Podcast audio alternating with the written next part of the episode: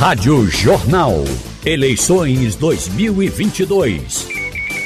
O que pensam as candidatas e candidatos ao governo de Pernambuco? Quais os projetos de governo? O que pretendem fazer nos próximos quatro anos? Até sexta-feira, 12 de agosto, a Rádio Jornal entrevista os candidatos e candidatas ao governo de Pernambuco. Wagner Gomes e os jornalistas do Jornal do Comércio ajudam você, eleitor, a conhecer aqueles que querem comandar o Estado a partir de 2023. Sabatinas com os candidatos e candidatas ao governo de Pernambuco. Até sexta-feira, 12 de agosto, às 10h35 da manhã, aqui na Rádio Jornal e nas redes sociais do Sistema Jornal do Comércio de Comunicação. Rádio Jornal. Eleições 2022. Bom, e a primeira entrevistada de hoje é a candidata Cláudia Ribeiro, do PSTU. Quem me acompanha nessa entrevista é o jornalista Igor Maciel, da coluna de política do Jornal do Comércio. Bom dia, Igor. Muito bom dia, Wagner. Mais um bom dia para você hoje. Muito bom dia, eh, Wagner. Bom dia à candidata. Bom dia aos ouvintes. Bom, Cláudia Ribeiro é candidata pelo PSTU. A chapa dela é composta também pelo professor Mariano, que é candidato a vice, e também por Deise Medeiros, que concorre ao Senado. A senhora tem 30 minutos a partir de agora. Cláudia Ribeiro, seja bem-vindo. Bom dia para a senhora. Bom dia. Para todo mundo que nos escuta. Bom dia é, pela oportunidade que é aberta aqui nessa rádio, porque para nós é extremamente importante um espaço como esse, na medida em que as eleições de fato não garantem, né, elas não são verdadeiramente democráticas com um partido como o nosso. Tem 30 anos, né? A gente está em todas as lutas, a gente não vai ter o mesmo tempo, né? O chamado para os debates ao vivo é, o que demonstra de fato que não os trabalhadores, a população não efetivamente não tem todas as condições de escolha, né? Uhum. Livre escolha, porque já é determinado tanto pelo Congresso Nacional e infelizmente as grandes redes né, de, de comunicação é, seguem aí nessa linha. Então essa é a primeira coisa, a gente agradece imensamente essa oportunidade. A segunda coisa é que a gente queria aqui colocar e fazer um grande chamado, né? Às trabalhadoras, às mulheres, os homens trabalhadores, a juventude, é para estar tá amanhã, dia 11 de agosto, é um dia nacional de luta contra as ameaças golpistas de Bolsonaro. É importante que a gente ocupe as ruas, vai ter um ato amanhã às 15 horas, concentração na Rua da Aurora. É preciso derrotar Bolsonaro e essa ameaça golpista dele nas ruas e nas mobilizações. Então amanhã a gente faz esse grande chamado, porque vai ser um ato nacional, em todo o país ele vai estar acontecendo. E outro é no dia 10 de setembro, mas amanhã é aqui a concentração às 15 horas na Rua da Aurora. O PSTU, como a senhora disse, tem 30 anos de existência e está presente em todas as lutas. Palavras da senhora. E, de fato, a gente acompanha, inclusive, outras candidaturas da senhora, que é a prefeita, né? Essa candidatura também é prefeita pelo PSTU. E a senhora já faz um chamamento para uma luta nacional. Eu queria saber qual é a, a, o foco e qual a intenção do PSTU ou qual a, a, a digamos, história do PSTU para esta eleição que, é que a senhora está planejando. Então, a gente, primeiro que a gente acha... A missão do PSTU, Isso, né? Uhum. A gente acha muito importante a nossa tarefa, é, nessas eleições a gente apresentar uma alternativa para a nossa classe, né? uma alternativa é, de disputa da consciência para organizar as trabalhadoras e os trabalhadores, e quando a gente se refere às trabalhadoras e trabalhadores, são todos aqueles e aquelas que precisam do trabalho para sobreviver. Então a gente entende, nesse momento, a nossa tarefa é uma necessidade a gente né, lançar as nossas candidaturas para fazer essa disputa da consciência de que a gente chegou até aqui, a situação em que vive o país é dramática para a classe trabalhadora. São 33 milhões de pessoas é, famintas no país hoje, não é? é? O nível de desemprego altíssimo, né? E aqui em Pernambuco não é diferente. São 1 milhão e 800 mil pessoas que não sabem o que vai comer hoje ao longo do dia, tão pouco amanhã, né? Um déficit habitacional imenso, que piorou inclusive agora com as chuvas. É e, e, e, e, é necessário, é, num momento como esse, né, em que todo mundo discute política, e é que é nesse momento que você vê né, um monte de promessas e velhas candidaturas que apresentam fórmulas que, na prática, a situação da classe trabalhadora hoje, da juventude pobre negra, não muda. Então, de dois em dois anos é, tem eleições, mas, concretamente, a nossa vida não tem mudado, muito pelo contrário. Hoje a situação é muito calamitosa, né? Para nós, para nós, os trabalhadores. Não é bem assim para os banqueiros. Inclusive, saiu uma matéria ontem, né? Que os banqueiros tiveram lucro de 132 bilhões em 2021. Então, é preciso mudar essa lógica, essa ordem, embora nós entendamos que as eleições não é a saída, não vai ser através das eleições que a gente vai mudar a nossa vida. No entanto, a gente participa dela porque é um espaço e um momento que a gente quer apresentar que existe sim uma alternativa. A gente acha que o nosso programa não é, é do PSTU, junto com os trabalhadores, na organização de todo, né, dos movimentos, é, através das nossas lutas, do que a gente faz todos os dias né, no local de trabalho, é possível a gente, de fato, a gente apresentar um outro Estado que não seja esse, que tenha a lógica de tirar da nossa classe para enriquecer banqueiro, latifundiários, empresários, os empreiteiros. Mas a missão do PSTU é sempre essa, de ter uma mensagem nacional, ou para essa candidatura da senhora, o PSTU tem uma mensagem também para Pernambuco? A gente está falando nacionalmente, mas está falando, tá falando de Pernambuco. Certo. Sim, a gente tem um programa uhum. para Pernambuco. Porque o que está colocado, como eu já falei, né, aqui em Pernambuco, é um retrato também do que está acontecendo em nível nacional. Não é normal que tenha 1 milhão e 800 mil pessoas passando fome aqui em Pernambuco, o estado tão rico, né? No que diz respeito a a produção do campo, é, a bacia leiteira, é, é, a, agro, a, a, agricultura familiar. Então, você tem um, um, Estado que tem uma condição de garantir a todos e a todas que vivem do trabalho né, é, é uma outra condição de vida que não é essa. Não é? Tem, é, que 60, 60 mil famílias não têm não tem onde morar, não é? tem um déficit habitacional que se não tiver uma política efetiva a, a, a médio prazo, né, a curtíssimo prazo, em 10 anos serão 630 mil pessoas que não vão ter onde morar. Então, isso não é normal. Não é normal que as pessoas não tenham o que comer, não é? Enquanto você vê, né?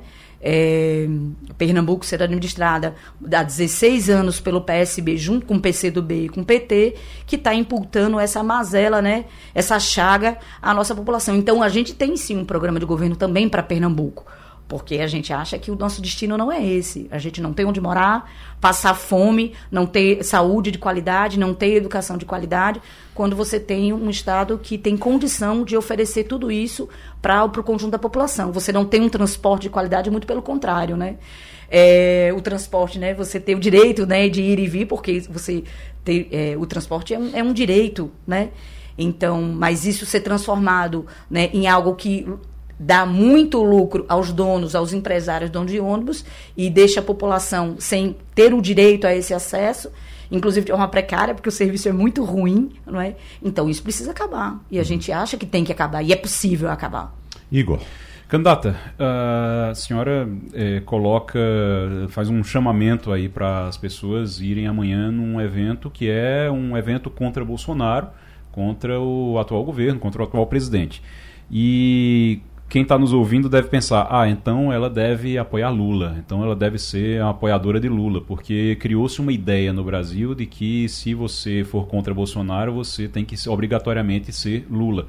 E a senhora, o PSTU tem uma posição muito crítica em relação a Lula, a senhora falou do PT agora aqui em Pernambuco também, e tem uma posição muito crítica, tem uma candidata a presidente, que é a Vera Lúcia, e a posição em relação ao PT é crítica. O, o, o, Lula ele tentou unir os partidos de esquerda agora numa grande frente que ele chama de frente democrática é, contra Bolsonaro. É um inimigo comum, digamos assim.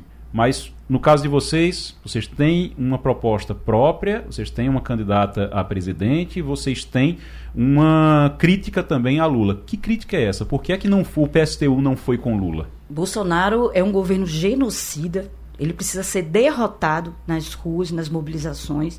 Na verdade, ele não devia nem estar tá concorrendo às eleições. Ele devia ser preso. Ser preso, porque tem a ver, né? Ele está matando as pessoas, não garantiu a vacina de forma consciente, atrasou as vacinas, não é? ele fez chacota com as pessoas adoecidas. Você, hoje você tem 130 mil crianças órfãs, né, em razão das pessoas, das mães e dos pais que, que morreram e não, não precisariam necessariamente ter morrido se a vacina tivesse, se tivesse, um, né, se tivesse uma política é, responsável na garantia das vacinas para a população. Precisa ser derrotado, Bolsonaro. É, agora, tampouco achamos que Lula é uma alternativa para a nossa classe. Porque você não pode apresentar para a classe trabalhadora, para aqueles que estão sofrendo amargamente, não é, com as suas vidas, passando fome, sem emprego, sem perspectiva, né, é, inclusive de um futuro que é a juventude com as reformas que Bolsonaro fez, reforma trabalhista, reforma previdenciária, você se aliar àquele setor que é representado e se beneficiou em muito no governo é, de Bolsonaro, que é o Alckmin. O Alckmin, inclusive, é conhecido como. É, ele gosta de bater em professor, né?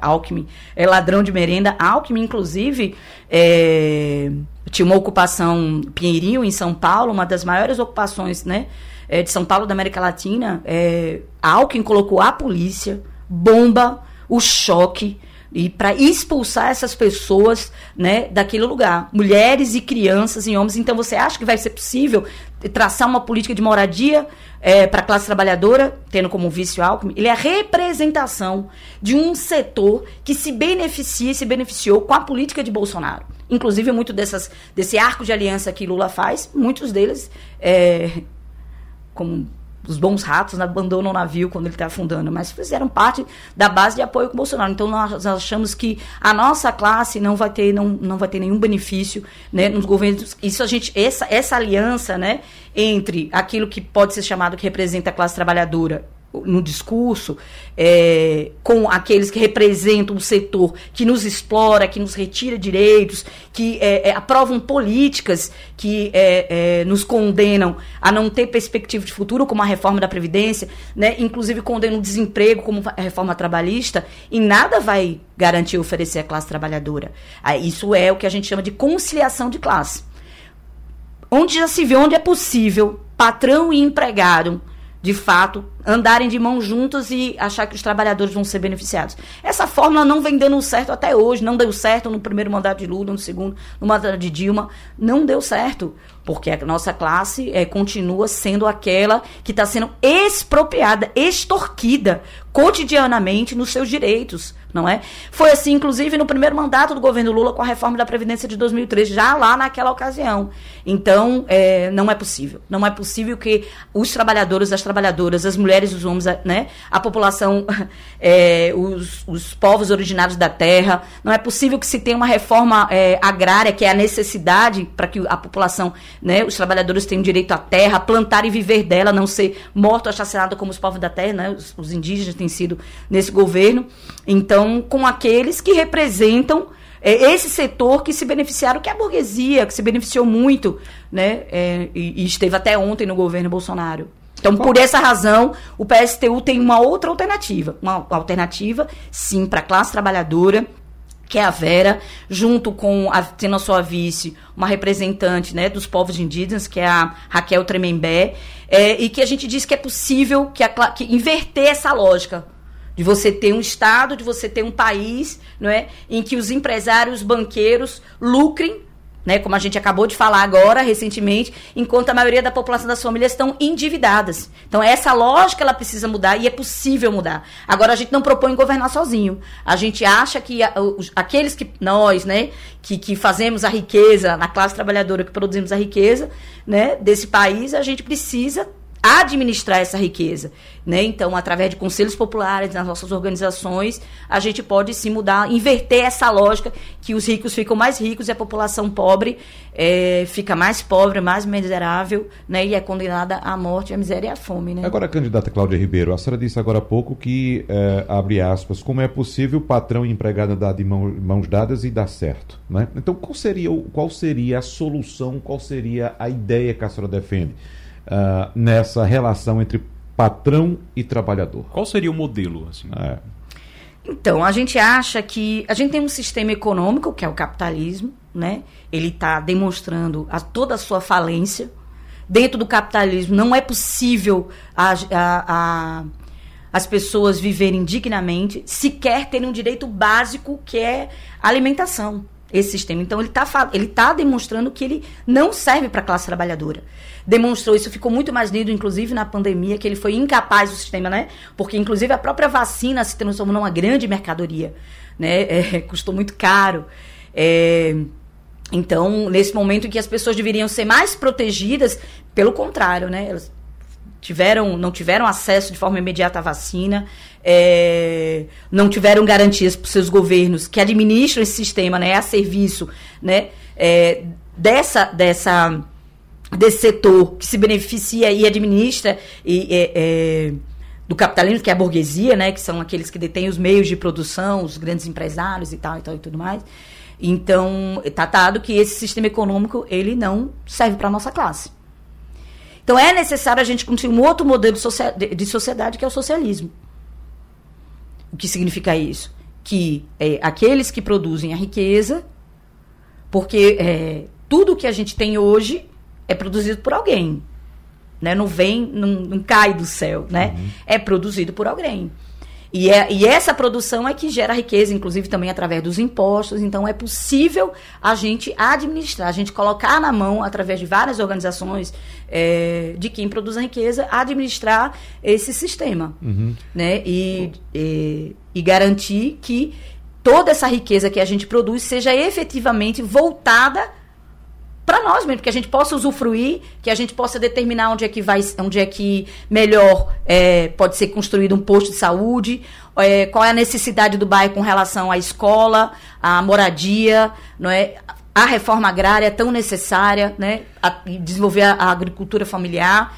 Então, é, e, e é, isso é possível. É, é só você inverter a, inverter a lógica, né? Dessa da sociedade, desse sistema econômico. E é possível aplicar essas mudanças sem um capital? Deixa eu, é, é só para complementar, é, Wagner, é, que quando a gente fala em, em, crise do capitalismo, candidata, eu confesso à senhora que eu ouço sobre que o capitalismo faliu desde que eu nasci é, desde saindo ali de crise de petróleo, hiperinflação e sempre a gente, sempre o, o, capitalismo consegue se renovar e consegue sobreviver. Essa coisa de crise do capitalismo, de o capitalismo faliu, eu escuto há décadas. Mas é, eu queria que a senhora dissesse então o modelo. A senhora fala no modelo de socialismo, mas onde é que esse modelo foi aplicado e deu certo? Hoje, que a gente pode dizer, olha, está dando certo e, está tá ótimo lá. Então, vocês acham que, é, que é, esse modelo de vida é, é um modelo que tem que ser perpetuar? Não, das pessoas não terem casa, não, não, saber, das pessoas não terem que comer, quando... das pessoas não terem, né? Eu não terem, não terem direito digno de sobreviver. A gente está hum. falando disso. Veja, a gente está falando, o pai, o Brasil é um dos países, é um dos países que mais produz alimento. Uhum. No entanto, para onde é que está indo esses alimentos? Eles estão indo, eles estão sendo exportados, eles estão sendo transformados em mercadoria e cotados na bolsa de valores. Aquilo que deveria estar na mesa, no prato do trabalhador, está servindo para enriquecer os grandes, os grandes latifundiários. Por exemplo, o Blairo Maggi, que foi inclusive ministro né, de Bolsonaro, é, ele está comprando um caminhão a 750 mil reais. Um, um caminhão, uma unidade. Ele está construindo a sua própria frota. Da onde é que vem esse dinheiro? Vem justamente não é, de transformar o alimento que deveria ser um direito, não é, deveria estar garantido é, para a gente poder comer, que é um direito básico de existência, mas está servindo para enriquecer ainda mais é, esses empresários. Agora, o capitalismo é quando a gente diz que ele, que ele faliu, para quem? Para quem ele faliu? É isso que a gente está dizendo. No, no momento mais crítico da humanidade, que foi a pandemia, 40, 42 novos bilionários surgiram. 1% né, de toda a riqueza do mundo está né, tá concentrado na mão de pouquíssimas pessoas. Mas isso Enquanto, então, para essas uma... pessoas, então, para essas, o capitalismo ele é um sistema econômico que garante para pouquíssimas pessoas, pouquíssimas famílias no mundo, né, possam viver de uma forma né, nababesca, que a gente fala de forma luxuosa, enquanto o conjunto da população, a maioria da população, que inclusive é aquela que trabalha para, né, e que através do trabalho gera o lucro para que esses senhores possam, né, viver muito bem, isso só é possível dentro do sistema econômico. Então, para o conjunto da população, sim, o capitalismo não serve. Porque não garante a gente poder, um pai de família, poder, não é? No final do mês, garantir, um pai e uma mãe de família, garantir para os seus filhos, né? Colocar comida na mesa. Mas está garantindo para os banqueiros que ele, inclusive, é, ele tenha lucro no momento de uma crise como essa. Então, sim, isso, isso é Quando a gente diz que faliu, faliu para a maioria da população. Mas a senhora fala isso em relação ao Brasil, que eu vou até aproveitar para responder uma pergunta que a senhora fez para Igor, se a gente quer que isso que, que está colocado hoje continue. Evidentemente que a gente não quer que as pessoas passem fome, que a gente não quer que as pessoas fiquem sem trabalho. Não, claro, a, a, minha, né? a, minha questão, a minha questão é se uma reforma do capitalismo seria, seria suficiente ou se precisa mudar tudo para um sistema que, inclusive, perguntei à senhora onde é que foi onde é, deu certo e a gente não, exatamente. não encontra. Hoje. E nessa ah, questão não, de onde deu certo, eu perguntei à senhora se sim. a senhora se refere ao Brasil, porque é de, é, de fato, nós temos países capitalistas como Brasil, Argentina, é, é, Colômbia, América Latina, alguns países africanos que de fato têm dificuldades. Eu não vou nem citar a, a, a digamos, a, o símbolo maior do capitalismo, que são os Estados Unidos. Mas vamos trazer aqui exemplos, por exemplo, como Suíça, Nova Zelândia, não é? alguns outros países é, bem desenvolvidos na, na Europa, como por exemplo a, a, a Inglaterra e a Grã-Bretanha. Então, a senhora se refere a esses países também, porque quando a gente vai buscar, como o Igor disse, algum exemplo do que a senhora está tentando trazer para o Brasil, Sinceramente, eu peço ajuda à senhora. Então, hoje, hoje, é, hoje não existe socialismo em lugar nenhum. Sim. Hoje não existe socialismo em lugar nenhum. Nenhum país hoje a gente pode dizer que é socialista. Não é Cuba, não é China, não é Venezuela. Ah, é, se a gente for, né? E se a gente for estudar um pouco a história, o que foi a Revolução Russa de 1917, os primeiros anos da Revolução, com a política, uma economia planificada, foi onde foi o momento em que se mais garantiu direitos à população havia as mulheres eh, tinham direito à lavanderia pública, restaurantes públicos, as mulheres puderam se libertar do, do, da vida doméstica, né, do enclausuramento doméstico, da, da, que é um trabalho quase não, as mulheres não são remuneradas pelo trabalho doméstico. Inclusive o trabalho doméstico ajuda e muito, né, ao sistema econômico a lucrar, porque uma grande empresa ela não precisa é, é, garantir aos trabalhadores lavanderia no próprio trabalho, creche no próprio trabalho, porque você tem um serviço doméstico. Mas isso é um outro debate. Mas eh, foi na revolução, nos primeiros anos da Revolução Russa, antes né, eh, de tomar o poder, Stalin se garantiu à população todas, todos os direitos é, que a gente diz hoje que parece serem impossíveis, né? Me perdoe, mas saúde, é, educação. Custa, isso foi a custo de um massacre na Ucrânia. O Lodomor é, foi algo que, que em ucraniano significa deixar morrer de fome, é, que era o que alimentava a, a Moscou que alimentava Moscou era, não, a gente está falando da revolução a gente está falando da revolução a gente não está falando da ditadura né de Stalin que degenerou toda toda tá falando uma... até Lenin então isso né certo. e que ali se organizaram uhum. através de soviets né em que os trabalhadores se isso. organizavam as mulheres e homens se organizavam coletivamente né é, para garantir uma, uma é economia o, planificada. É que essas coisas sempre têm consequências e as consequências, consequência. sempre vai ter as, alguém, então, sempre vai ter a, alguém sofrendo para que sem dúvida seja, não. A consequência é que a, o que a gente tem hoje, em que quem está pagando né, é, dentro desse sistema para que um punhado de gente continue tendo privilégios, lucros, é a maioria da população que está sofrendo drasticamente. Uhum. Né? Até a gente chegar no modelo ideal de sociedade, que não seria nem o socialismo, né? a gente está falando num, num, patamar mais elevado, a, é, seria a, a maioria da população que garantiria todo esse, com seu trabalho, com, se apropriando da riqueza do fruto do seu próprio trabalho, que teria, né, então. que se apropriaria dessa riqueza, ela não estaria concentrada num punhado de gente. Então, se tá. isso, isso foi possível num determinado momento histórico da nossa humanidade, isso foi possível. Isso foi muito possível. Agora, claro, é o que a gente, é o que a história, inclusive, e o legado que foi deixado. Não é tudo que não, tudo que não avança retrocede. Como Se assim, não há um mas, avanço, mas é um sistema é. que fica dependendo de quem está no poder, da, da, do caráter de quem está no poder. E aí é um sistema bem frágil. Tanto é que durou tão pouco na, na União Soviética. Né? Não, aí a gente vai Bastou estudar. Não, aí a gente vai estudar todo tudo. um conjunto, por exemplo. A gente, você tinha, se você, se você não muda a humanidade como um todo, né? Não é possível você ter um sistema econômico que se sustente apenas em um país. É preciso que haja, que isso seja é, implementado em escala mundial. Claro. Então é isso que a gente está falando. Se não há avanço, há retrocesso. Não era possível um único país sobreviver, não é? Se não houvesse. E aí, aí a gente vai estudar, que houveram as traições, né? As guerras civis em que se envolveram os países e tantos outros elementos. Agora que demonstrou a sua possibilidade e que foi apenas um sistema como esse, o socialismo, em que a riqueza, de fato, produzida pelos trabalhadores e apropriada por eles, foi possível que a população tivesse acesso aos, aos bens né, é, que lhe garantirem uma qualidade de vida. É isso que eu estou falando. Saúde pública, educação pública, comida, é, trabalho. Isso, isso foi possível. Agora, aí a gente precisa entrar num todo um processo por as razões. Não foi o sistema que faliu por ele si só, mas um, o, o, capitalismo ele não foi morto, né? Naquela época. Então, ele, várias ele, outras questões aconteceram para que houvesse uma, uma degeneração desse Estado socialista, né? Ô, na ocasião. Vamos, vamos partir para a prática, né? A senhora é candidata a governadora de Pernambuco, claro, está concorrendo, e vamos uh, supor que a senhora seja eleita neste ano.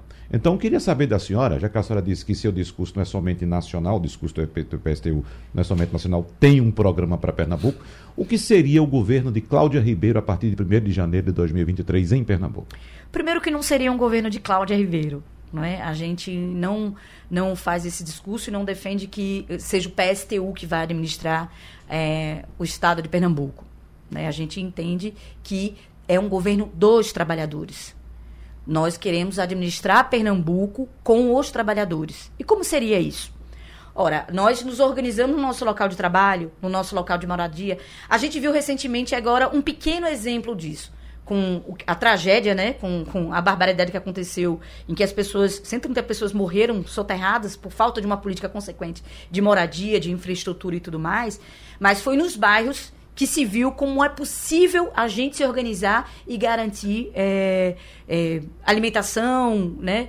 E, e, o mínimo de assistência. Porque foi nos bairros que as pessoas né, abriram suas casas, fizeram, garantiram alimentação coletiva pelo pouco que tinha, porque até hoje não chegou. O Estado não garantiu, nem o Estado, nem o município. Você vê aí as pessoas fazendo fila. Quase todo dia tem manifestação nos bairros, porque a assistência prometida, tanto pela Prefeitura do Recife como pelo governo do Estado, não chegou à população. Mas a população nos seus bairros se organizaram com pouco que tem e garantiram que chegasse alimentação para aquelas pessoas que estavam debaixo de chuva. Então você imagina isso com 100% do orçamento do, da, da, do governo do estado.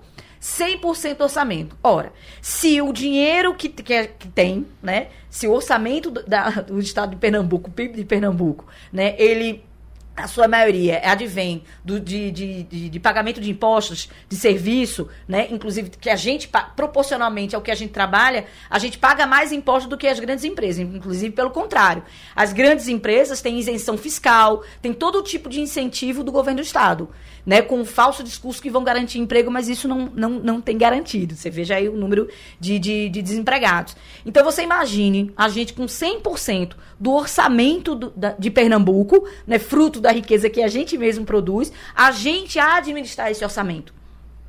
Porque as, as, os exemplos que a gente tem nos bairros, nos pequenos, né, nos pequenos exemplos, é possível a gente entender que com uma escala maior, com um orçamento que a gente, né, fruto da nossa, do nosso trabalho, é possível sim a gente inverter essa lógica. A senhora entende que esse orçamento ele é formado a partir dos impostos que são pagos pelas empresas que, pelos patrões que a senhora critica, né?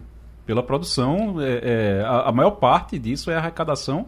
Oh, se a gente for fazer um, então, um é, assim, se a assim, gente for é fazer é um é, se a gente for fazer como é que se compõe a arrecadação do Estado, a maior, a maior parte da arrecadação dos impostos vem de serviços, vem daquilo que, eu, que, a, que o conjunto da nossa classe produz e consome. É isso que eu estou dizendo. Os grandes empresários, as grandes empresas têm isenção do governo do estado. Inclusive, né, os, os empresários do transporte. Mas oferece serviços e produtos. Oferece, oferece serviços e produtos e gera não, emprego. Eles não oferecem. Eles, emprego. Não, eles não, eles não oferecem nada. Eles vendem, eles vendem produtos que são feitos com o trabalho dos trabalhadores, não é? Que e a não partir recebem, da venda desses produtos não que não recebem, que esses trabalhadores não recebem o valor do produto que é vendido. Então é fruto do trabalho dos, desses trabalhadores, não é? Que estão nesses postos de trabalho, inclusive cada vez mais hoje precarizados na informalidade, é através do trabalho é que é, que é produzido essa mercadoria né, com um valor superior e que não é repassado ao salário desses, desses, desses trabalhadores. Então, é, é, as grandes empresas têm isenção do Estado, têm incentivo fiscal, mas proporcionalmente não repassam ao salário desses trabalhadores, né, aquilo que elas recebem de isenção. Porque da onde vem o lucro? Como é que, por exemplo, né, como é que o, o, os empresários do transporte ficam tão ricos? Primeiro que eles recebem subsídio do Estado, né? E você veja, né?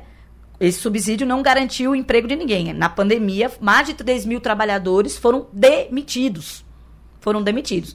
Se você pegar o salário médio de um trabalhador, né, do trabalhador do, do volante, que é o motorista, e se você for comparar, né, se você for falar uma, um cálculo de quanto ele recebe de isenção né, e de quanto ele oferece de emprego, é, é inversamente é, é desproporcional.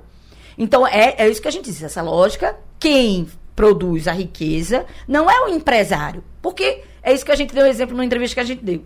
Se houver uma greve, se parar tudo, é o empresário que vai lá dirigir o ônibus. Não é o empresário que vai lá para a fábrica produzir a mercadoria.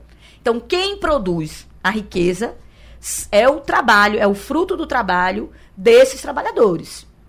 Então, inclusive, se a gente é capaz, não é, de administrar o nosso pequeno salário, né? Eu dei um pequeno exemplo aqui do que foi a população com, com relação a, é, ao que aconteceu, né? Abriu suas casas, garantiu alimentação, que isso não veio do Estado. Essas empresas precisam estar sob o controle dos trabalhadores. Uhum. A gente produz a riqueza, então a gente também pode administrar como é produzir a riqueza, inclusive a gente assumir o controle dessas empresas. Candidata, a senhora tem 30 segundos para se dirigir aos seus eleitores e deixar sua mensagem final. Então, a gente, novamente a gente agradece e novamente a gente faz um grande chamado para que amanhã todos e todas os trabalhadores da juventude possam estar nas ruas, dia 11 de agosto, dia nacional de luta contra a ameaça golpista de Bolsonaro. Queremos fazer um chamado para que todos conheçam a nossa, a nossa proposta né, de governo, é, junto com as nossas candidaturas, Vera, nacional, e aqui junto com Deise, com Simone, candidata a deputada federal. Amanhã vai ser qual horário? 15 horas na Rua da Aurora. Cláudia Ribeiro, candidata a governadora de Pernambuco pelo PSTU, muito obrigado pela sua presença. Boa sorte para a senhora. Nós que agradecemos imensamente. Rádio Jornal. Eleições 2022.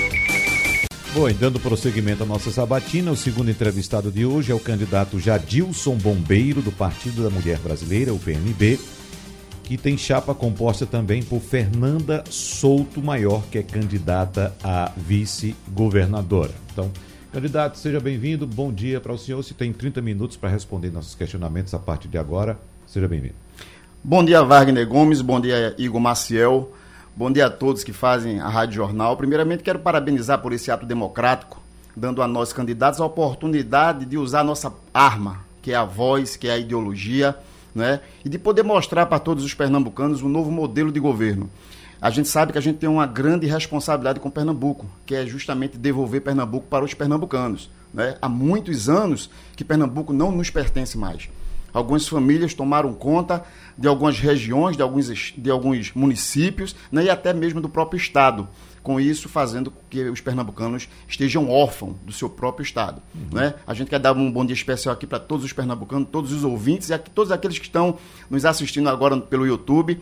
E um bom dia especial para minha querida, digníssima cidade Olinda. O senhor é primeiro sargento do Corpo de Bombeiros de Pernambuco, é, é um militar.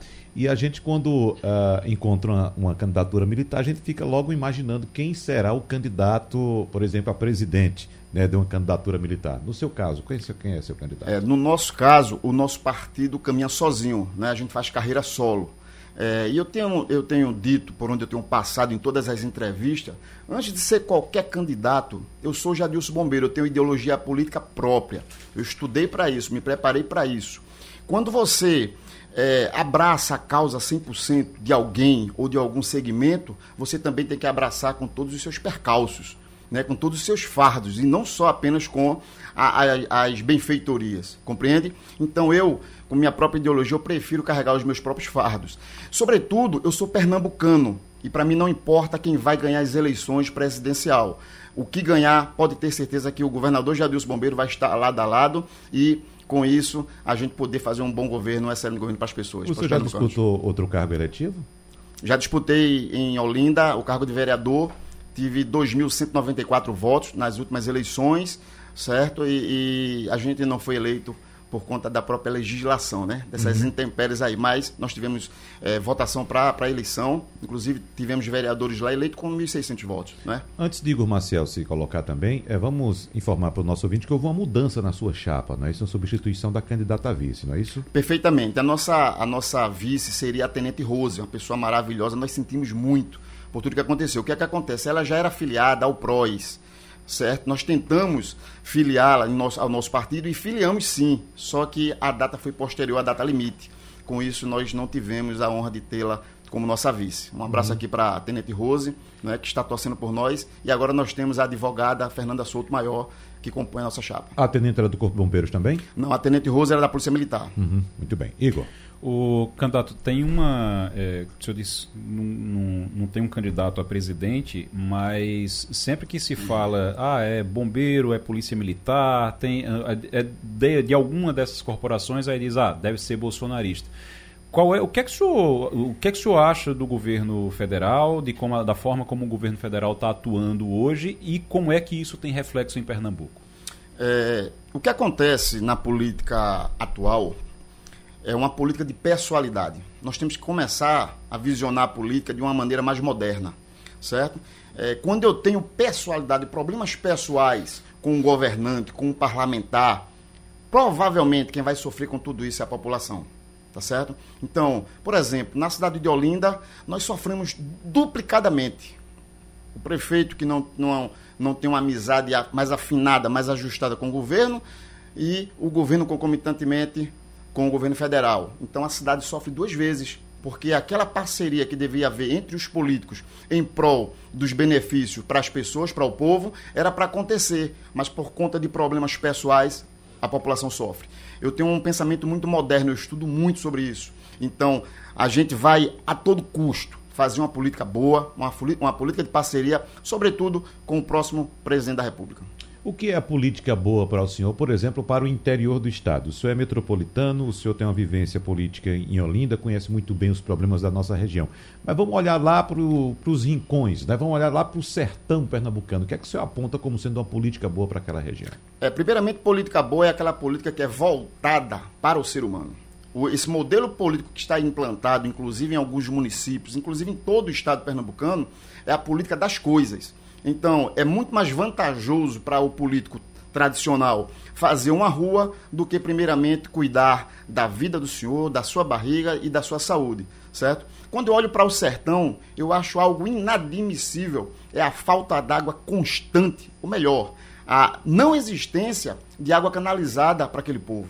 Há muitos anos eu era criança. Eu lembro que eu tinha seis anos de idade e eu ouvi alguém dizer que lá tinha a máfia do carro-pipa e lá não tinha chegado. Tive em Sertânia agora há pouco, o, a transposição passa ao lado e nenhuma daquelas casas existe água. Nós temos um modelo, no nosso modelo de governo, está dentro do nosso programa, a construção de alguns. É, de alguns poços artesianos de alta magnitude.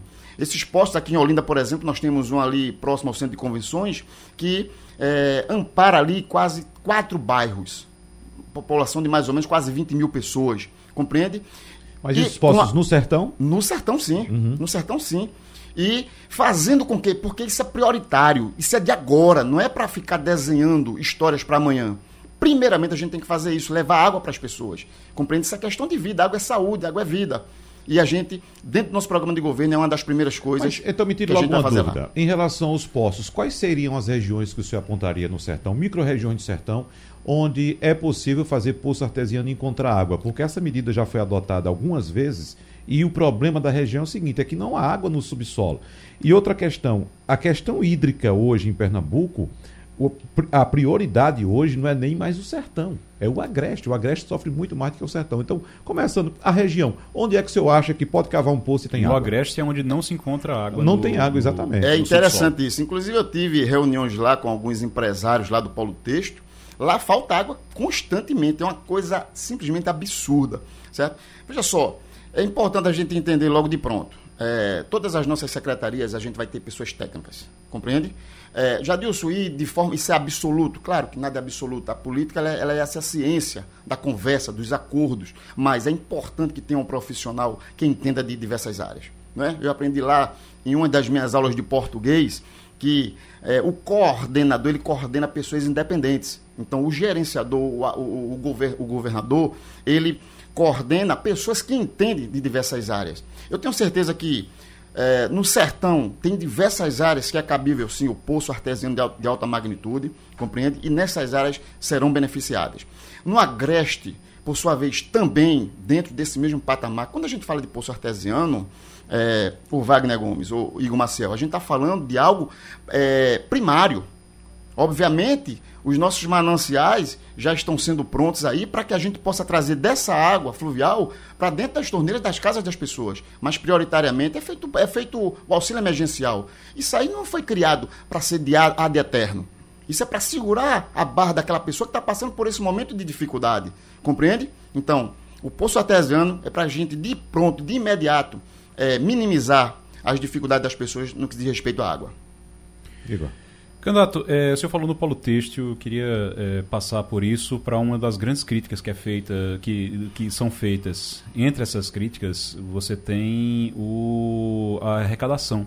A arrecadação, a cobrança de impostos para um setor que entrega muito, mas que também é muito cobrado ali e que a grande reclamação é realmente a cobrança de impostos, é uma cobrança elevada para o setor, atrapalha muito o setor. O setor que precisa competir com China, precisa competir com o sul do país, com Santa Catarina, tudo compete realmente de igual para igual, briga de igual para igual com China, com o sul do país, com tudo, mas com condições muito ruins em termos de, de impostos, em termos tributários.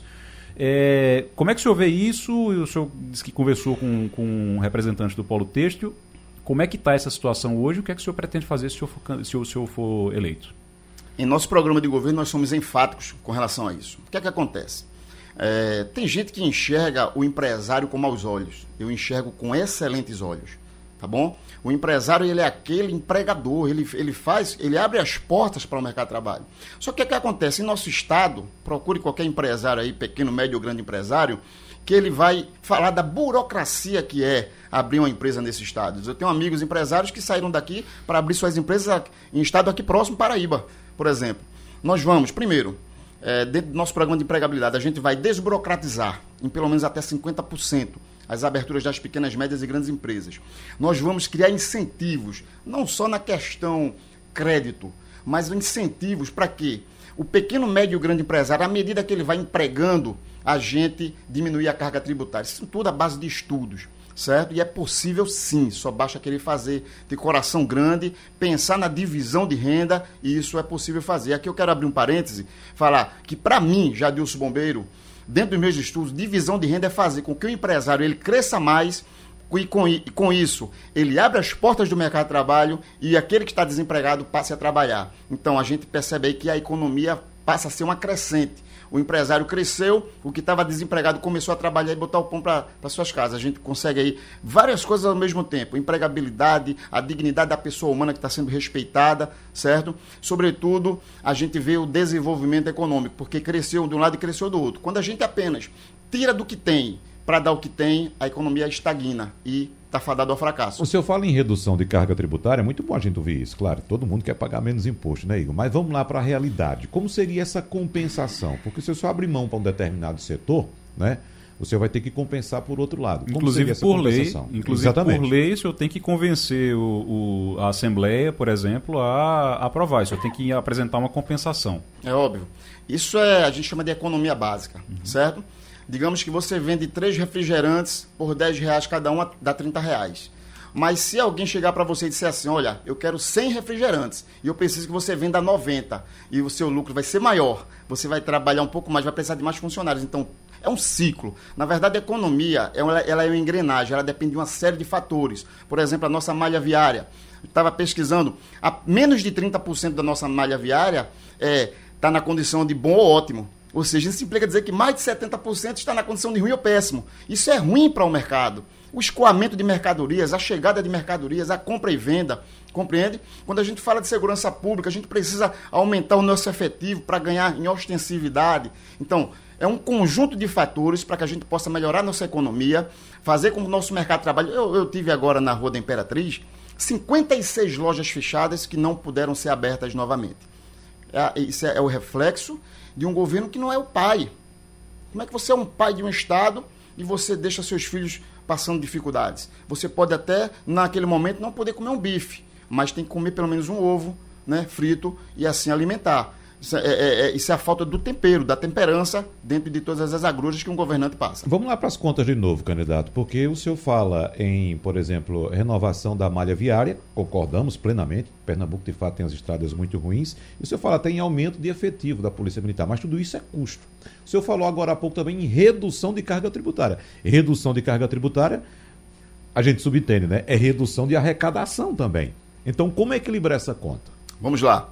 É, eu falei, eu acho que fui pouco compreendido nesse sentido. É, eu dei o exemplo da Coca-Cola.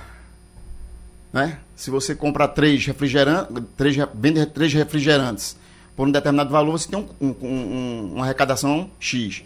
Mas quando você vende, essa, quando você vende essa, é, essa, esse mesmo produto em grande quantidade, você vai ter uma, uma arrecadação Y mesmo você reduzindo o valor dela. Sim, mas como é, como, como é Isso que aí, o comerciante vai vender em grande quantidade assim de uma hora para outra? Não, não é de uma hora para outra. Tudo é um projeto. Tudo é um processo de atuação. Para vender? Para vender, vender mais? Comprar e vender mais. Veja só, se a gente começa a abrir os mercados, se a gente começa a criar incentivos, se a gente começa a desburocratizar as aberturas, nós vamos ter mais empresas, nós vamos ter mais pessoas trabalhando, nós vamos vender mais. Se a gente melhora a malha viária, as, é, é, os caminhões, carretas é, irão ter. Inclusive, nós seremos bem falados lá fora. Que quantas, as, quantas vezes aqui a gente falou assim, mas rapaz, a gente sai de Pernambuco é um problema. Mas quando a gente entra em Pernambuco é um problema. Mas quando a gente sai sentido Paraíba, as estradas é uma beleza, não é assim? Nós seremos bem falados lá fora sobre a nossa malha viária. E tudo isso está dentro da engrenagem economia, está dentro da engrenagem de desenvolvimento. O senhor o senhor está colocando a economia como engrenagem, o senhor está correto. O problema é exatamente que quando você quando você mexe numa da, num dos dentes dessa engrenagem, é, num, dos, num dos fatores dessa engrenagem, ela pode simplesmente é, parar, ela pode simplesmente pifar e você desequilibra todo o sistema. É, no caso da, das estradas, quando o senhor fala nas estradas, a gente está falando de custo e ali, ali inicialmente é somente custo. Quando fala no aumento efetivo, inicialmente também é somente custo. Então tem que ter algo que compense aquilo, porque senão a engrenagem ela sai, de, ela, ela sai do eixo. E é, é exatamente isso. Tudo bem, a gente vai ter um aumento, a gente vai ter uma diminuição é, da carga tributária, a gente vai ter um aumento da arrecadação a partir da, do aquecimento da economia. A, a economia vai aquecer e o aquecimento da economia faz com que a arrecadação aumente. Tudo bem, mas essa conta para fechar ela precisa de algo mais. Então ela, ela não tem como simplesmente você. É, e o é, Marcel, o que é que acontece? Você está pegando só a parte final do processo. Certo. Antes de falar da redução dos tributos, eu falei primeiro em incentivo, uhum. agigantamento do nosso empresariado aumento, é, é, a, desburocrat, a desburocratização das aberturas das pequenas, médias e grandes empresas e com esses incentivos fazer com que eles empreguem mais. Se eles empregam mais, a gente diminui a carga tributária. Então é um conjunto de fatores, não é um ponto só uhum. que vocês se apegaram aí a, é, simplesmente a, a redução uhum. do, do, do, tributo. Mas eu quero ser mais enfático no seguinte, veja só. É, nós temos hoje uma receita muito boa para se fazer pequenas, médias e grandes obras, certo? Sobretudo, a grande obra é cuidar de gente, certo? É, a gente tem que sair dessa máxima. E por que a gente tem que sair dessa máxima? Nós ficamos impregnados com esses governos anteriores é, de dizer que quando se investe em saúde é gasto, quando se investe em segurança pública é gasto, quando se investe em educação é gasto. Essa palavra, esse verbo no infinitivo aí, gastar, tem que ser trocado. O verbo correto é investir. Compreende? Quando eu invisto em segurança pública, o meu turista, ele está sabendo que Pernambuco é um local seguro. E ele vem de lá para cá investir seus custos aqui. Ele vem para cá gastar seu dinheiro aqui. Ele vem conhecer nossas belezas naturais, nossas riquezas históricas, nossa beleza cultural.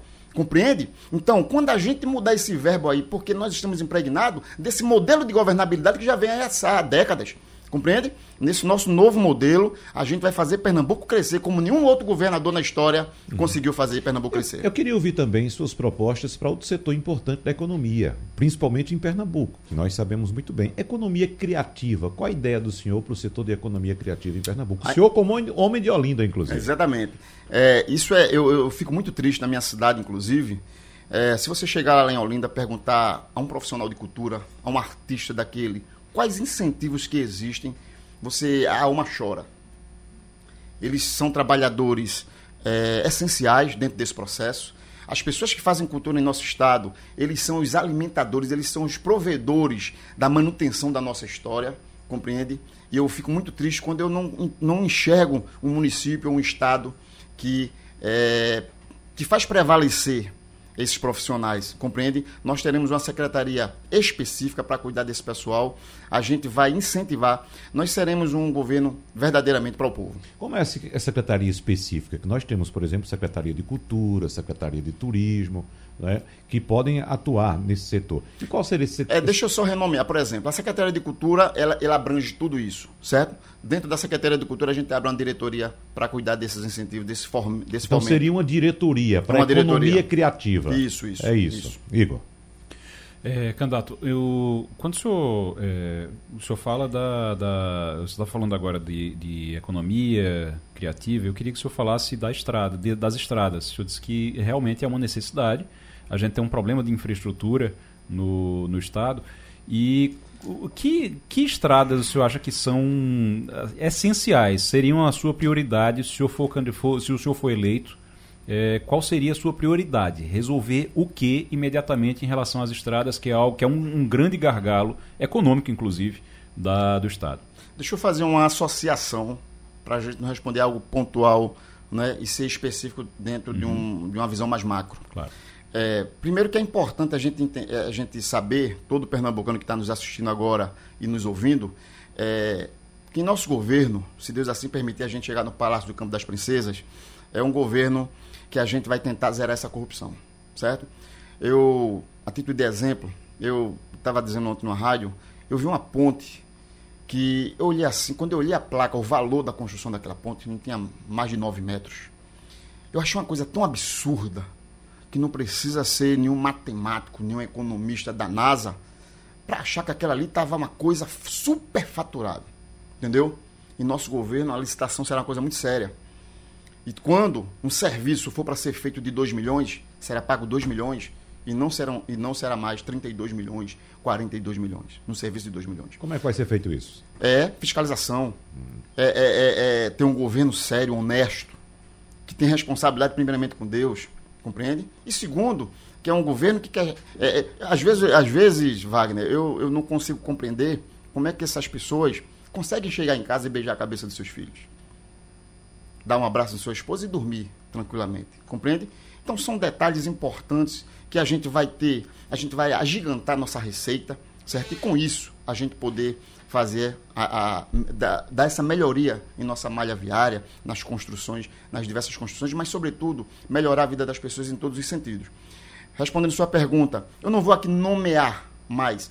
O, o fato é o seguinte: quais as estradas que é, dão caminho com maior amplitude aos nossos comércios, às nossas indústrias, ao nosso polo texto? São essas estradas que iremos dar prioridade. Em estrada especificamente, nós temos um problema aqui histórico já de décadas, que é esse trecho da 232 até São Caetano, né? De, na verdade, até Caruaru. Até Caruaru, até São Caruaru, Caetano é bom. Não é? São Caetano está um pouco E há melhor, muita é, discussão melhor. em torno é, da viabilidade do Estado de uh, cuidar dessa, dessa estrada. O senhor defende a concessão dessa rodovia iniciativa privada ou não? De forma alguma, de maneira não. Na verdade, eu sou um dos pregadores contra o pedágio. O pedágio, para mim, é um ato covarde muito grande dos governos. Não é? Há algo que é para ser público, algo que é público, a gente privatiza e faz com que as pessoas gastem fortunas. Eu tive no Rio de Janeiro um dia desse e fui de Rio de Janeiro para São Paulo de carro. Acho que eu passei por praticamente oito pedágios. E eu não lembro mais os valores totais, mas digamos aí 400 reais. É muito dinheiro, rapaz. Uhum. Que é isso? Aí alguém que alguém que tem é, é, recursos muito bons diz assim, não, mas pelo menos a estrada é boa, pelo menos. Mas sim, o Estado tem que fornecer. Mas a estrada era boa? Era boa. Uhum. É boa, claro. Tem buraco, não. E tem que ser, né? Uhum. Uma fortuna dessa que a gente paga é muito caro, Wagner. Não existe um negócio desse. Eu acho uma covardia muito grande as priva essa, essa modalidade de privatização. Eu prego outro, outra modalidade. Em relação, em relação à segurança pública, que é outro problema sério de Pernambuco, o senhor é da área de segurança pública e atua na área de segurança pública e o senhor já falou no aumento do efetivo, é, muito bem, mas em Em termos estratégicos, além do aumento de efetivo, o que é que o senhor acha que precisa ser feito em Pernambuco para a gente poder ter segurança de a qualquer hora, qualquer dia, qualquer dia, qualquer hora, a gente poder andar na rua e não ser vítima de, de, de um crime? Igor, pode ter certeza. Se Deus assim permitir, a gente assumir o governo, é, segurança no estado de Pernambuco, a gente vai. É, a gente vai quebrar os recordes, todos os recordes bons dentro do estado. Primeiro, nós temos, nós temos um déficit hoje de quase 10 mil homens na Polícia Militar. A Polícia Militar é a nossa polícia ostensiva, certo? Então, não se faz segurança pública sem efetivo. Isso é fato, certo? O criminoso, quando ele pretende, ele, ele, ele planeja em sua mente cometer um crime, que ele chega num determinado local, que tem dois homens fardados e armados, que é, representa a segurança, a força do Estado, ele vai sair dali e vai tentar cometer o crime em outro lugar, certo? Não se comete o, o bandido ele quer facilidade, é tanto que os números de assaltos em mulheres e crianças é bem maior do que com homens, certo? Então ele quer facilidade. Quando a gente aumenta o nosso efetivo, a gente ganha em ostensividade de segurança pública. Lembrando aqui, é muito falado pelos candidatos sobre o, o então governador Eduardo Campos, o Pacto pela Vida. O Pacto pela Vida, gente, não foi nada mais, nada menos do que aumento efetivo. Do concurso aberto de 2006, Polícia Militar, Polícia Civil, Bombeiro Militar, Polícia Científica, todos, todos os aprovados, né, porque a praxe é chamar apenas os classificados das vagas, mas todos os aprovados foram chamados. Com isso, ganhamos em efetivo. Se tem efetivo, tem policial na rua. Essa é a primeira parte do meu programa de governo. E a segunda Deixa eu falar parte? da segunda parte. Pois não. A segunda parte, todo governante tem que entender isso. Se não souber disso, ele tem que se reciclar. Existe um problema social dentro da sociedade pernambucana e brasileira, se assim podemos dizer, certo? Nós temos que melhorar o modelo de nossa educação, criar atrativos para que nossa criança, adolescentes e jovens não sejam obrigadas a ir à escola, mas sim ela tenha um prazer de ir à escola, certo? Segundo ponto, é, criar programas é, de cursos técnicos para que a gente possa ocupar. A nossa juventude ela está ociosa certo? E depois eu quero que você me dê uma, uma, uma parte para a gente poder falar um pouco dessa educação que está implantada em nosso país, tá certo? Então, nossa juventude está ociosa. A gente precisa trabalhar essa parte social para que com isso, ostensividade, primeiro ponto. Lembrando que em todos os pontos da administração pública que a gente for trabalhar, está lá sobre funcionalismo público dentro dos meus eixos do programa de governo. Valorização dos nossos policiais, valorização dos profissionais de saúde, valorização dos nossos professores. É o primeiro ponto e depois a gente trabalhar a ostensividade, posteriormente, essa parte social, para que a gente possa, de vez, ou minimizar o máximo possível esse plano aí de, de, segurança pública e minimizar o máximo possível essa criminalidade no estado de Pernambuco. Atendendo ao, senhor que pediu para falar um pouco mais a respeito de educação né, no Brasil e especificamente em Pernambuco, eu acho que nesse ponto a gente já encontrou uma contradição no seu discurso. Me permite, o senhor disse que agora há pouco que sua prioridade é cuidar de gente. Eu lembrei até do slogan do ex-prefeito João Paulo: a prioridade é cuidar das pessoas. Né? Mas o senhor disse que na segurança pública a prioridade é aumentar o efetivo. Para aumentar a segurança, não seria melhor cuidar inicialmente das pessoas? Ou seja, dando educação às pessoas? Ou uma educação de Vamos qualidade? Lá. Vamos lá. A gente. Isso é muito simples. Um governo ele tem diversas secretarias e diversos segmentos. Por isso que eu, eu no, no transcorrer das minhas palavras, eu disse, lembrando sempre que Primeiro eu tenho que cuidar da, da condição de vida dos meus policiais, salário, logística de trabalho e da saúde dos meus policiais. Um profissional, um funcionário, ele sendo bem tratado, ele vai transferir a qualidade do seu serviço para as pessoas. E tô, quando eu disse para o policial, eu disse para quem trabalha na saúde, para quem trabalha na educação e todos os outros segmentos da administração pública. Esse é o primeiro ponto. Segundo ponto, aumentar em efetivo. Por quê? Sem efetivo não se faz segurança pública. E o terceiro ponto que eu falei foi justamente a questão social com relação à segurança pública, certo?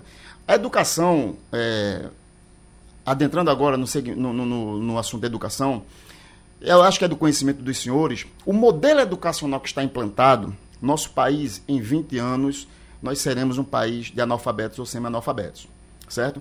Não existe, hoje, os nossos alunos da escola pública não passam mais pelo crivo das avaliações, dos testes, certo? Isso é um crime que estão fazendo com a nossa sociedade. Eu vejo, eu vejo muito, ouço muitas pessoas falarem genocídio. Genocídio é o que estão fazendo com a nossa educação, compreende? Foi o que fizeram agora, nesse período de pandemia, alunos da escola pública praticamente não tiveram aula.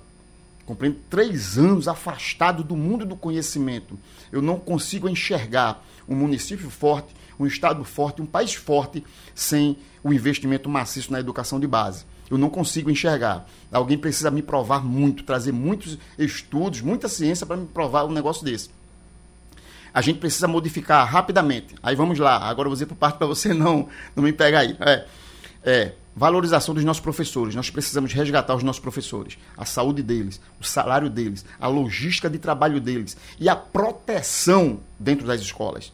Na nossa época, né, é, é, é tinha um policial lá na frente, tinha um vigilante, tinha aquele fiscal de dentro da escola que ia pra, em cada sala para saber se os alunos estavam dentro da sala de aula. Compreende? A gente precisa resgatar. E resgatar esse modelo educacional que é, é, faz os testes, que faz as avaliações e você não, imagina, você não consegue imaginar um produto que você vá tomar uma vacina, por exemplo, que não tenha passado pelo crivo dos testes. O ser humano é a mesma coisa. Deixa eu só complementar. Eu é, terminei agora há pouco uma pós-graduação. Uma das minhas disciplinas lá não cobrava avaliação. Eu, com 44 anos, que foi que eu fiz? Não estudei para ela só estudei para aquelas que cobravam avaliações. Imagine uma criança, um adolescente e um jovem que estuda na escola pública sem passar pelo crivo das avaliações. Qual foi o seu curso? Posso saber? Uma pós-graduação em Direito Penal e Processo Penal. Direito Penal, certo. Isso. Agora, só uma, questão, Igor, rapidinho. Uhum. Ah, ah, já que o senhor é da, da Segurança Pública, como bem lembrou Igor Maciel, qual seria a solução que o senhor daria para um município especificamente aqui da região metropolitana, Cabo de Santo Agostinho? Muito simples. O que é que acontece?